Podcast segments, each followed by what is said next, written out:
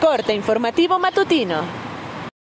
Esto es Mi Morelia Radio, el resumen preciso de los acontecimientos más relevantes con información del portal de noticias más grande de la región. Mi Morelia Radio. Bienvenidos.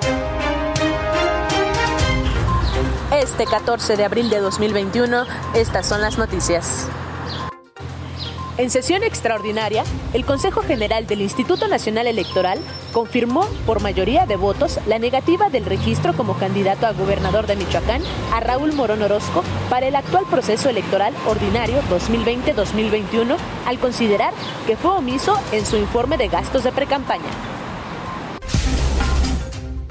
Una mujer de 64 años falleció en la unidad médica del IMSS Zacapu luego de ser vacunada contra el COVID-19 en el municipio de Villa Jiménez, por lo que el evento se le atribuye a la aplicación de la dosis, informó el Consejo Estatal de Vacunación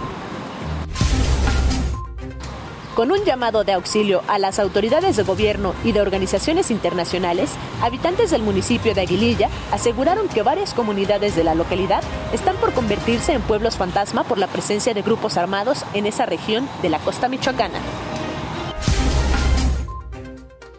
Sin reporte de personas intoxicadas o malestares derivados del humo que generó el incendio forestal en las inmediaciones del centro comercial Altozano, indicó el titular de Protección Civil y Bomberos de Morelia, Rogelio Rangel Reguera. El secretario general del D36, Juan Manuel Macedo Negrete, advirtió que funcionarios de la Secretaría de Educación en el Estado hostigan a los trabajadores de la educación para que cambien su lugar de adscripción luego de supuestas irregularidades en su registro. Informó desde Morelia, Michoacán, Cintia Arroyo. Esto fue Mi Morelia Radio. Te invitamos a que estés siempre bien informado. www.mimorelia.com Mi Morelia Radio. Hasta la próxima.